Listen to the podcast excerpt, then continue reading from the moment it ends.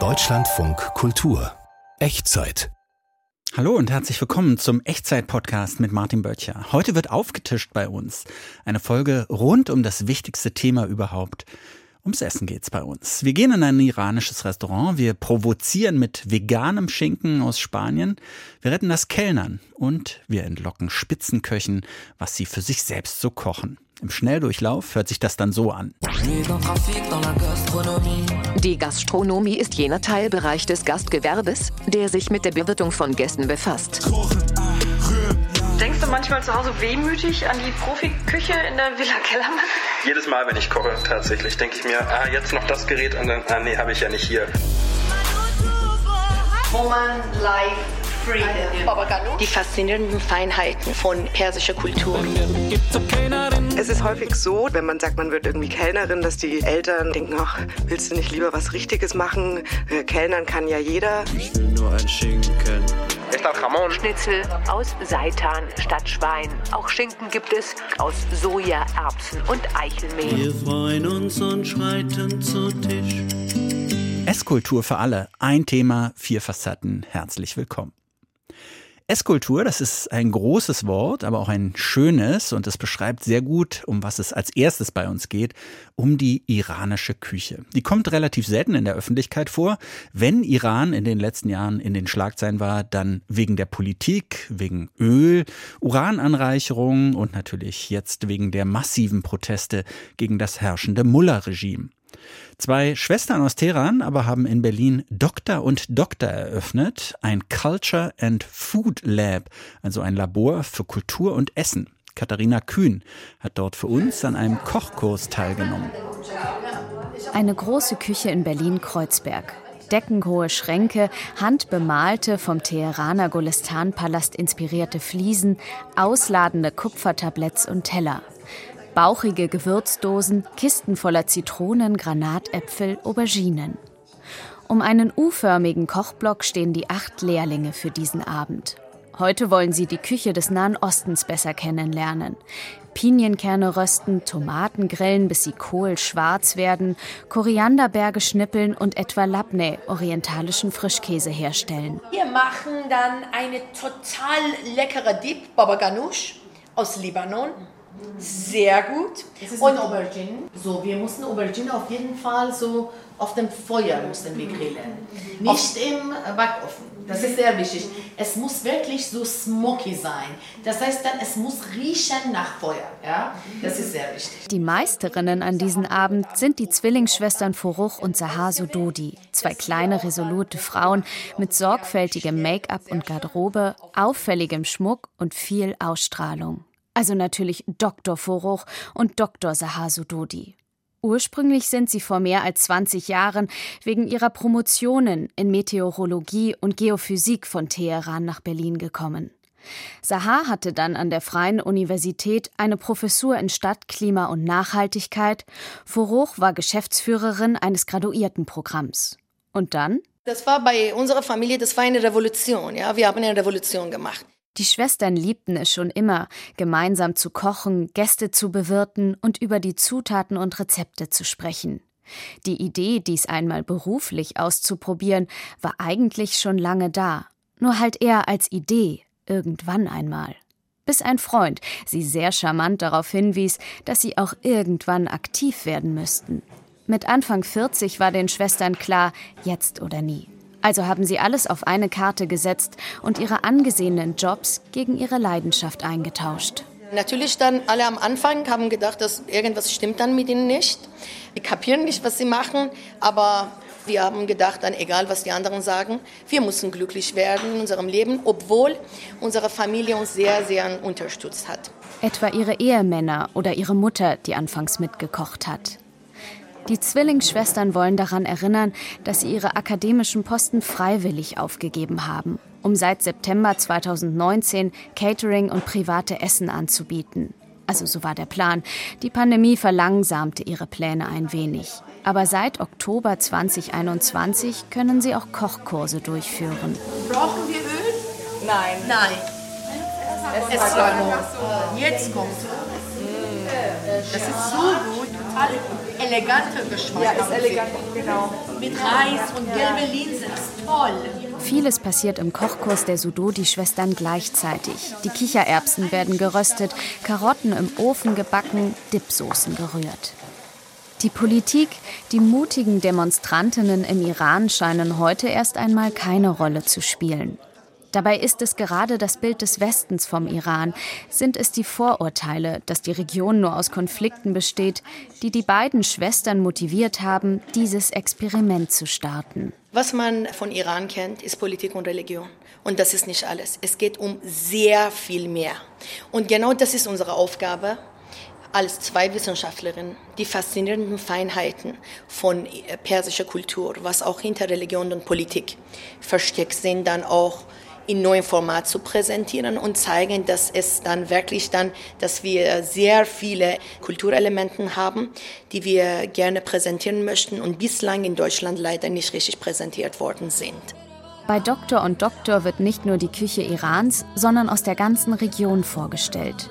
Schließlich geht nicht nur die Liebe, sondern auch interkulturelles Verständnis durch den Magen. Und die beiden Wissenschaftlerinnen wollen ihre Gäste auf einer emotionalen Ebene ansprechen. Daher das Essen, das Kochen.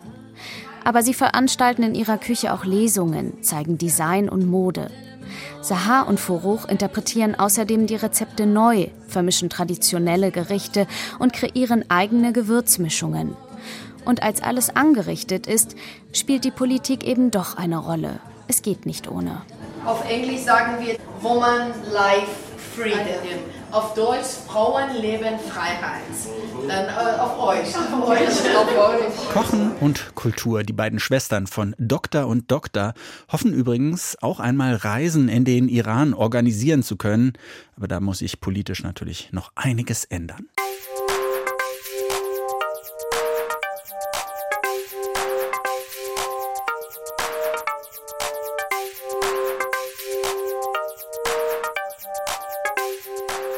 Kellnern, das ist nicht gerade ein Traumberuf, oder? Hin und her hetzen zwischen Küche, Bar und Kundschaft, immer freundlich bleiben und die Bezahlung vielleicht auch nicht gerade die beste. In der Corona-Pandemie ist die Zahl der Mitarbeitenden in der Gastronomie deutlich gesunken und jetzt fehlen der Branche jede Menge kellnernde Fachkräfte. Auch dagegen will die Initiative Hashtag Proud to Kellner angehen. Proud to Kellner, stolz darauf zu kellnern. Mitbegründet von Juliane Winkler, die Restaurantleiterin im Berliner Nobelhart und Schmutzig ist. Mittlerweile sind da mehr als 50 KellnerInnen aus ganz Deutschland versammelt. Man diskutiert, man sucht Lösungen für alle Probleme rund ums Kellnern. Und darüber will ich mit Juliane Winkler sprechen. Hallo. Hallo. Wenn ich im Restaurant essen gehe und später davon erzähle, dann, dann rede ich meist übers Essen und über die Kellnerin oder den Kellner eigentlich nie. Nur wenn was Blödes passiert ist. Wie nimmst du das wahr? Was sind Kellnerinnen und Kellner in Deutschland? Also ich finde, zum einen hast du absolut recht, dass wenn man äh, sich Restaurants anschaut und Google-Bewertungen durchliest, dann wird das Essen gelobt und über den Service meistens dann geschrieben, wenn er einem nicht gefallen hat. Aber wir machen einfach viel mehr als das, was, was der Gast vielleicht auch wahrnimmt. Viele denken halt wirklich, wir bringen das Essen raus, aber es ist viel, viel mehr, was dahinter steckt. Das heißt, wir haben ein Verständnis für die Gerichte, die auf dem Teller sind. Wir sind das Bindeglied zwischen der, der Küche und dem Gast, aber auch zwischen zwischen den Winzern, den Winzerinnen und den Gästen und äh, Kommunikationsmeisterinnen. Wir müssen charmant bleiben, auch wenn das Gegenüber das vielleicht ähm, nicht ist. Und ja, ich finde, einfach, dass wir dafür verantwortlich sind oder entscheidend sind, ob der Gast noch mal ein zweites Mal wiederkommt. Mhm. Das ist natürlich auch von, sage ich jetzt mal, Location zu Location wahrscheinlich unterschiedlich. Kellner gibt's auch in der Billigpizzeria bis hin eben zum Nobelrestaurant, oder? Was, was, ich was finde aber auch, da? dass gerade wenn man in eine äh, Pizzeria nebenan geht, dann geht man ja eigentlich eher dahin, ähm, weil man irgendwie satt werden möchte, aber man entscheidet sich vielleicht auch da dann für die Pizzeria, wo der Kellner genau weiß, dass du extra Käse möchtest oder du kriegst den Ramazzotti auf Eis noch hinterher. Ja, das finde ich einfach auch wichtig in einfacheren Restaurants, dass auch da der Service viel entscheidet. Was soll denn diese, dieses Projekt Hashtag Proud to Kellner jetzt genau bewirken? Was, was wollt ihr damit anschieben vielleicht auch? Eine unserer Mitgründerinnen, die äh, Bini aus dem Kochukaru, hat was ganz Schönes gesagt und zwar ähm, hat sie darüber nachgedacht, äh, wo das Wort Kellner eigentlich herkommt. Tatsächlich ist das ein ganz, ganz alter Begriff für Kellermeister. Man ist eigentlich derjenige, der das Essen an den Gast bringt. Auch früher in den Königshäusern zum Beispiel durfte nicht jeder äh, den Service machen oder der Kellner sein, weil er war der Letzte, der das Essen in der Hand hatte und dich im Zweifelsfalle äh, vergiften konnte. Ich denke, das ist ein ganz, ganz wichtiger Punkt, dass der Kellner einfach ein gewisses Vertrauen vom Gast genießen sollte. Und dieses Proud to Kellner, das ist ja auch der Versuch, ja, vielleicht in der Kellnerschaft selber so, so ein Gefühl zu wecken, dass man stolz auf seinen eigenen Beruf ist. Es ist halt relativ häufig so, wenn man sagt, man wird irgendwie Kellnerin, dass die Eltern oder Großeltern vielleicht denken, ach, willst du nicht lieber was Richtiges machen? Äh, Kellnern kann ja jeder. Ich glaube auch, dass viele, die in dem Beruf arbeiten, sich oft ein bisschen kleiner machen, als sie sind, weil sie vielleicht selber auch das Gefühl gar nicht dafür haben, wie wichtig sie sind. Und alle die, die hier im engen Kreis in der Initiative mitwirken, sind alle sehr, sehr stolz auf das, was sie tun. Und ich finde aber auch, dass mir zum Beispiel die Initiative selber ganz viel Aufwind äh, gegeben hat, weil man dadurch merkt, dass man doch gesehen wird und doch ein gewisses Interesse äh, für uns da ist. Sonst würde ich heute nicht hier sitzen mhm. wahrscheinlich. In der Corona-Pandemie hat, ich habe es schon gesagt, hat die Zahl der Fachkräfte in der Gastro ganz krass abgenommen. Die Festangestellten, aber auch die Minijobber. Woran liegt das? Beziehungsweise warum findet man jetzt keine neuen Kräfte? Also ich denke, in vielen Betrieben ist halt einfach die Kurzarbeit äh, eingesetzt worden. Auch so, dass man nichts weiter gemacht hat. Wir im Nobel hatten Schmutzig haben unser Essen ausgeliefert und sind da, dadurch einfach alle beschäftigt geblieben. Aber nichtsdestotrotz habe sogar ich im zweiten Lockdown irgendwann so ab dem fünften Monat gefühlt ähm, einfach auch bisschen Angst um eine gewisse Perspektive gehabt. Man hat natürlich auch mit der Kurzarbeit äh, 60 Prozent von seinem Gehalt bekommen. Das Trinkgeld ist auch noch weggebrochen. Das heißt, man war in der Zeit, wenn es doof gelaufen ist, wirklich ein ja, armer Schlucker. Hm. Ne? Was müsste denn noch passieren, so grundsätzlich im Kellner, Kellnerinnenberuf, damit die Wertschätzung vielleicht höher zunimmt? Also zum Beispiel, ich weiß nicht, wie ist das mit dem Trinkgeld? Also Trinkgeld ist auf jeden Fall ein Thema, was langsam auch anfängt, dass man in Deutschland darüber spricht. Eigentlich sollte Trinkgeld ein Nice to have sein und kein Must to have. Es ist aber leider so, dass gerade auch in Deutschland das Verständnis für Qualität und Essen ein anderes ist als vielleicht in anderen Ländern. Wichtig ist natürlich auch, dass die Unternehmer das Geld nicht zu 100 Prozent in die eigene Tasche stecken, sondern auch auf diese Gehälter praktisch ähm, anpassen und dass man einfach nicht mehr so abhängig von diesem Trinkgeld ist. Wenn jetzt die Kellnerinnen und Kellner kommen und sagen, wir sind aber so stolz auf unseren Beruf, wir wollen wertgeschätzt werden, dann muss man ja unter Umständen auch vielleicht für seine, ja, muss man für seinen Beruf so einstehen und vielleicht auch auf Konfrontationskurs zum, zum Kunden gehen? Ja, aber das ist, äh, finde ich, manchmal auch äh, sehr, sehr spannend, dass der Gast, keine Ahnung, einen Campari Orange bestellen möchte, aber das gibt es halt einfach nicht oder wir servieren das halt einfach nicht und man kann da eine Alternative anbieten, man kann eventuell auch den Gast total überraschen. Ja, also ich finde schon, dass man, dass man auf so eine Konfrontation auf eine gewisse Art und Weise gehen kann. Man, man braucht ein Einfühlungsvermögen, man braucht eine gewisse Art und Weise, wie man kommuniziert, dass man den Gast, ohne dass er es merkt, in eine gewisse Richtung äh, lenken kann. Juliane Winkler, Restaurantleiterin in Berlin, Mitinitiatorin der Kampagne Hashtag Proud to Kellner. Vielen Dank für dieses Gespräch. Danke.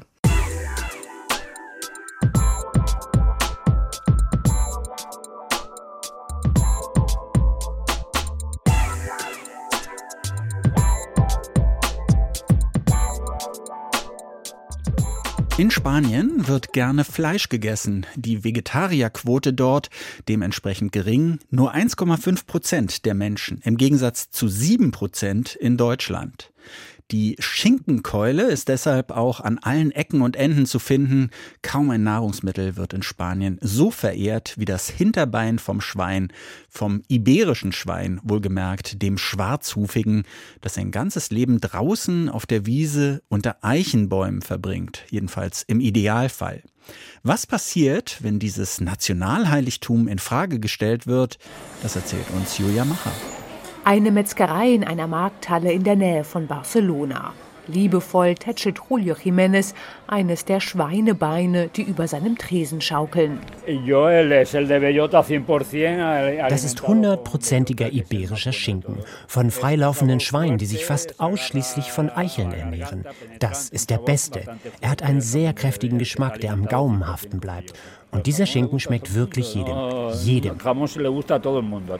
Er zückt ein langes Messer, säbelt eine dünne Scheibe Schinken ab. Dunkelrot das Fleisch, durchzogen von einer feinen weißen Fettstruktur, die Oberfläche leicht schwitzig. Für so einen reinen Eichelschweinschinken legen Spanier gern mal 20 Euro hin, für 100 Gramm wohlgemerkt. Kein Weihnachtsessen, keine Familienfeier, bei der in Spanien nicht ein Teller mit aufgeschnittenem iberischen Schinken auf dem Tisch steht. Cortador de Jamón, also Schinkenschneider, ist hier ein Beruf. Es wird sogar eine Weltmeisterschaft darin ausgetragen und viele Städte haben ein eigenes Schinkenmuseum. Keinen Schinken zu mögen, ist für Julio Jiménez unvorstellbar nichts weniger als ein Angriff auf die spanische Identität. Einfach so, pur, vielleicht mit einem Stück Brot und einem Rotwein. Das mögen sogar Vegetarier. Sie essen ihn vielleicht nicht, aber schmecken würde er ihnen bestimmt. Mehr noch, der Geschmack würde Vegetarier und Veganer innerhalb kürzester Zeit wieder auf den richtigen Pfad bringen. A ti te ha venido alguien a, ofrecerte oye, cómete un trocito de ya verás cómo se te pasa, no sé qué. Sí, sí ha venido, claro, tal cual, pero nada. Auch David Caparros und Unai Aria hat man versucht, so zu bekehren, erfolglos. Die beiden M20er treiben ein paar Stände weiter die erste vegane Metzgerei der Region. Auf den ersten Blick unterscheidet sich das Angebot in der Auslage nicht von dem klassischer Metzgereien. Marinierte Spieße mit Zwiebel und Paprika und daneben Flamenkines, gefüllte und panierte Schnitzel aus Seitan statt Schwein. Auch Schinken gibt es, abgepackt oder frisch aufgeschnitten vom kompakten Pressstück aus Soja, Erbsen und Eichelmehl. Wir haben gereiften Schinken, geräucherten Schinken, sogar welchen mit biologisch angebauten Eicheln. Den kann man genauso als Aperitif servieren wie die Fleischvariante.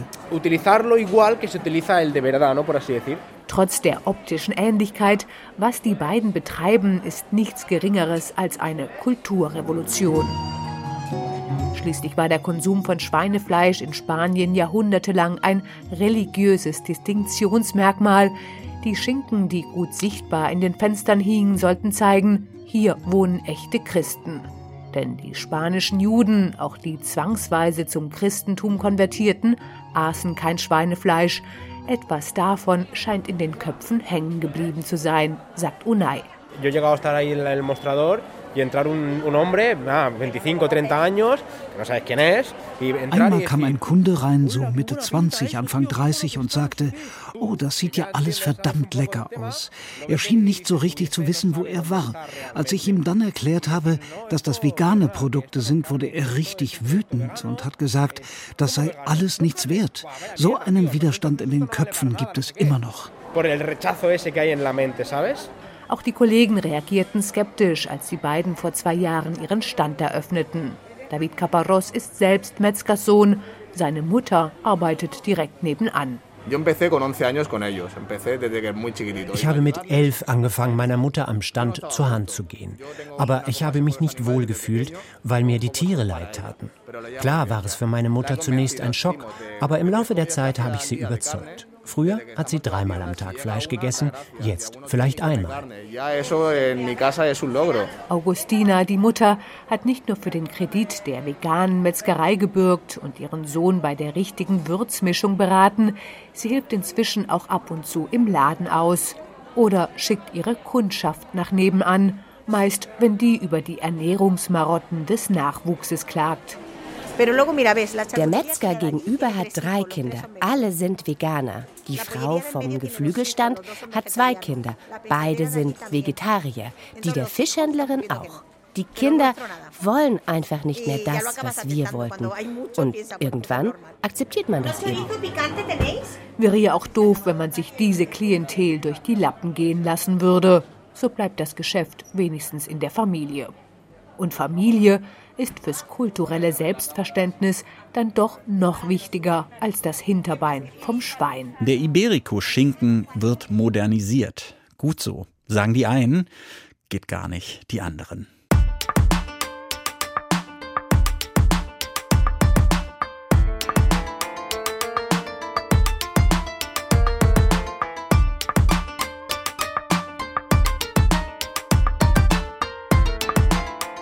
Die Echtzeit mit jeder Menge Themen rund ums Kochen und ums Essen. Und da kommen wir jetzt zu einer ziemlich interessanten Frage. Wir wollen nämlich wissen, was Spitzenköche eigentlich kochen, wenn sie für sich selber kochen oder für ihre Familie. Gibt es da einen Unterschied zwischen beruflichem Ehrgeiz und privater Faulheit? Oder wird im Familienkreis vielleicht noch anspruchsvoller gekocht als im Restaurant? Das könnte ja sein. Schließlich geht es um einen selbst oder um die Liebsten. Meine Kollegin Tina Hüttel, die viel als Restauranttesterin unterwegs ist, die ist der Sache nachgegangen. Hallo Tina. Hallo Martin, grüß dich. Ja, was also kochen Spitzenköche am eigenen Herd? Ich habe schon gehört, das ist gar nicht so leicht herauszubekommen, ne? In der Tat, äh, das lag aber auch ein bisschen an meiner ehrgeizigen Aufgabenstellung. Ich wollte nämlich wirklich unbedingt einen Hausbesuch machen, also beim Spitzenkoch, Spitzenköchin zu Hause dabei sein, wenn sie dann für sich oder die Familie kochen. Und ganz ehrlich, ich hätte wahrscheinlich den Bundeskanzler fragen können, weil äh, ich treffe ja regelmäßig auf Köche. Ich sitze zwei, dreimal die Woche als Restauranttesterin dann ja, beim Essen im Restaurant und alle, die ich gefragt habe, also von denen bekam ich erstmal eine Absage und zwar immer aus dem gleichen Grund. Und hier hören wir mal stellvertretend Björn Swanson. Das ist ein Berliner Sternekoch, in dessen Restaurant Feld ich nämlich kürzlich beim Lunchmenü saß. Jetzt wollte ich ja eigentlich gerne zu dir nach Hause kommen und mal gucken, was du da so kochst. ja, äh, die Terminabsprache hat sich spannend gestaltet, äh, weil du es, glaube ich, in den nächsten zwei Wochen brauchst und ich in sechs Wochen das erste Mal einen freien Tag habe. Das ist krass. Was sagt denn die Familie? Ja, ist nicht so begeistert, aber meine Frau weiß ja, wen sie geheiratet hat und worauf sie sich eingelassen hat. Interessant, das scheint wirklich ein Job zu sein, der wenig Freizeit lässt. Hat dir Björn denn wenigstens verraten, was er kocht, wenn er alle sechs Wochen dann mal zu Hause ist? ja, das hat er. Also jedenfalls keinen dekonstruierten Apfelstrudel mit äh, aufgeschlagener Miso-Karamellbutter und ein Shortrib, was ich da gegessen habe. Nee, also wenn er zu Hause äh, kocht, dann gibt's einfache Sachen. Also Pasta kommt immer gut an, Auflauf, ein Eintopf, ne? Aber ganz ehrlich, Lust hat er da nicht drauf, sagt er. Also das ist vielleicht auch nicht so verwunderlich bei Köchen, die den ganzen Tag damit zu tun haben. Ich habe noch einen anderen gefragt, Andreas Klitsch, der ist äh, auch ein Berliner Koch und ähm, der hat mir auch gesagt, also wenn er dann mal einen freien Tag hat, dann bestellt er sich was. Ja, am liebsten Sushi, weil er macht so richtig deutsche äh, Küche. Oder zur Not, äh, wenn es dann gar nicht anders geht, brät er sich dann halt einfach mal ein Spiegelei oder Bratkartoffeln oder irgend sowas. Ich habe aber auch wiederum von anderen gehört, wenn sie dann mal zu Hause sind, äh, dann kochen sie richtig auf. Mhm. Also es gibt alles. Und du hast ja dann auch noch einen Spitzenkoch gefunden, der dich in sein Zuhause gelassen hat. Einen Familienvater, der nicht rund um die Uhr arbeitet. Naja, also rund um die Uhr nicht, aber der zumindest erst die Spätschichten macht, ja. Also ich war bei Christoph Wecker, der hat zwei kleine Kinder, Max und Pia, und der ist Küchenchef in der Villa Kellermann. Das ist ein sehr renommiertes Restaurant in Potsdam. Der ist zwar erst 29, hat aber schon sieben Jahre, die fangen ja alle so früh an, äh, für Tim Raue irgendwie gearbeitet und der hat ihn dann in, also als Küchenchef in die Villa Kellermann entsandt. Hallo! Christoph selbst ist super netter, sympathischer Typ, hat viel gelacht, war ziemlich ruhig, fand ich irgendwie schön, auch mit seinen Kindern. Also ich kann mir auch vorstellen, dass der in der Küche nicht so ein Choleriker ist, wie es ja auch das Klischee vom Küchenchef ist. Und wie man es von Tim Rauer ja auch kennt. da wollen wir jetzt nicht reintauchen, aber ja, also der geht jedenfalls erst zum Arbeiten so um 14, 14.30 beginnt seine Schicht in der Villa Kellermann und geht dann natürlich bis spät abends, 23 Uhr. Das heißt aber, bis mittags ist er zu Hause und so bleibt ihm irgendwie der Job da äh, für die Familie auch hier und da zu kochen, äh, ja, bleibt auch an ihm hängen. Zwei, dreimal die Woche höchstens, sagt er, macht das. So, da gehen wir mal in die sehr schöne, helle, sehr weiße Küche. Und äh, ich sehe, du hast schon ein perfektes Mise en place gemacht. Da sozusagen. kommt der Koch in mir durch tatsächlich. Das ist das Schlimmste, was man mit mir machen kann, ist sich mit einem anderen Pärchen zu verabreden, zusammen zu kochen. Da bin ich, da habe ich keine Freude dran. Es muss alles effizient sein, es muss schnell gehen, im besten Fall. Sag mal, was gibt's heute? Eine Art französischen Bauerneintopf, Gemüseeintopf. So ein bisschen ans Ratatouille angelehnt von den Sachen her. Es gibt Aubergine, Zucchini, Paprika, Tomate, Kartoffel. Das Ganze wird angebraten, dann koche ich es ein. Dann gibt es dazu ein geröstetes Baguette mit ein bisschen Knoblauch und das ist eigentlich gerade für die Jahreszeit was Leckeres. Jetzt musst du mal ganz ehrlich sein. Hast ja. du jetzt so viel Aufwand gemacht, weil du wusstest, da kommt jetzt eine Reporterin? Das koche ich tatsächlich wirklich. Also das macht mir Spaß. Das ist eine Küche, die mir Spaß macht. Diese mediterrane Küche. Und äh, es ist halt einfach. Ich kann schnippeln. Schnippeln dauert bei mir nicht lange. Okay, ein Koch, dem auch das private Kochen offensichtlich Spaß macht. Dürfen denn seine Kinder mitmachen, obwohl, wir haben es ja gerade gehört, für ihn so Zusammenkochen oder Pärchenabende am Herd der, der reine Horror sind? Ja, da macht er eine Ausnahme. Also er hat sogar in der Küche, ist total nett, so ein Hochtreppchen gebaut, wo sein Sohn, der ist erst drei, dann da also auf die Höhe der Arbeitsplatte kommt und mitschnippeln darf. Und äh, jetzt durfte aber ich mitmachen und ich habe wieder echt viel gelernt. Also der brät zum Beispiel jede Gemüsesorte einzeln an, weil die dann die perfekte Röstaromenstruktur sozusagen außenrum einmal äh, kriegt, bevor er das dann alles in einen Topf schmeißt und als Eintopf irgendwie einkocht. Und trotzdem sagt er, 30 bis 40 Minuten max sind äh, das, was so ein Mittagessen bei ihm dann äh, dauern darf. Ich sag mal so richtig mit einem großen Löffel hier, Kochlöffel rühren und so einer Kelle dann austeilen. Das machst du ja in einem Restaurant. In der Villa Keller war nicht, da ist das ja eher, na, Ja, nicht da ist- Pinzette, aber Ja, Pinzette ist auch schon dabei, muss man wirklich sagen. Da sind wir mittlerweile auch schon angekommen. Aber ja, hier ist es dann wirklich, ich sag mal, gröber. Und noch was ist bei ihm zu Hause natürlich total anders. Denkst du manchmal zu Hause wehmütig an die Profiküche in der Villa Kellermann? Manchmal ist gut. Jedes Mal, wenn ich koche, tatsächlich, denke ich mir, ah, jetzt noch das Gerät und dann, ah, nee, habe ich ja nicht hier.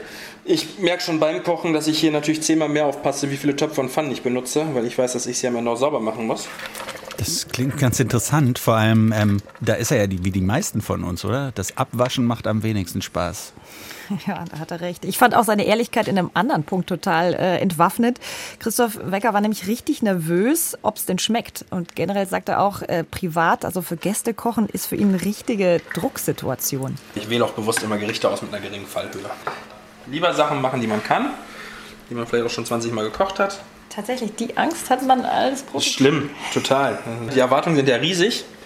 Jetzt natürlich die entscheidende Frage an dich, Tina. Wie hat's dir denn so als Restaurantkritikerin zu Hause beim Küchenchef der Villa Kellermann geschmeckt? Ja gut, also es ist natürlich total anders als in der Villa Kellermann, wo ich auch schon war, aber definitiv nicht schlechter. Also ich muss sagen, ich, ich liebe es ja auch, nicht professionell essen zu gehen.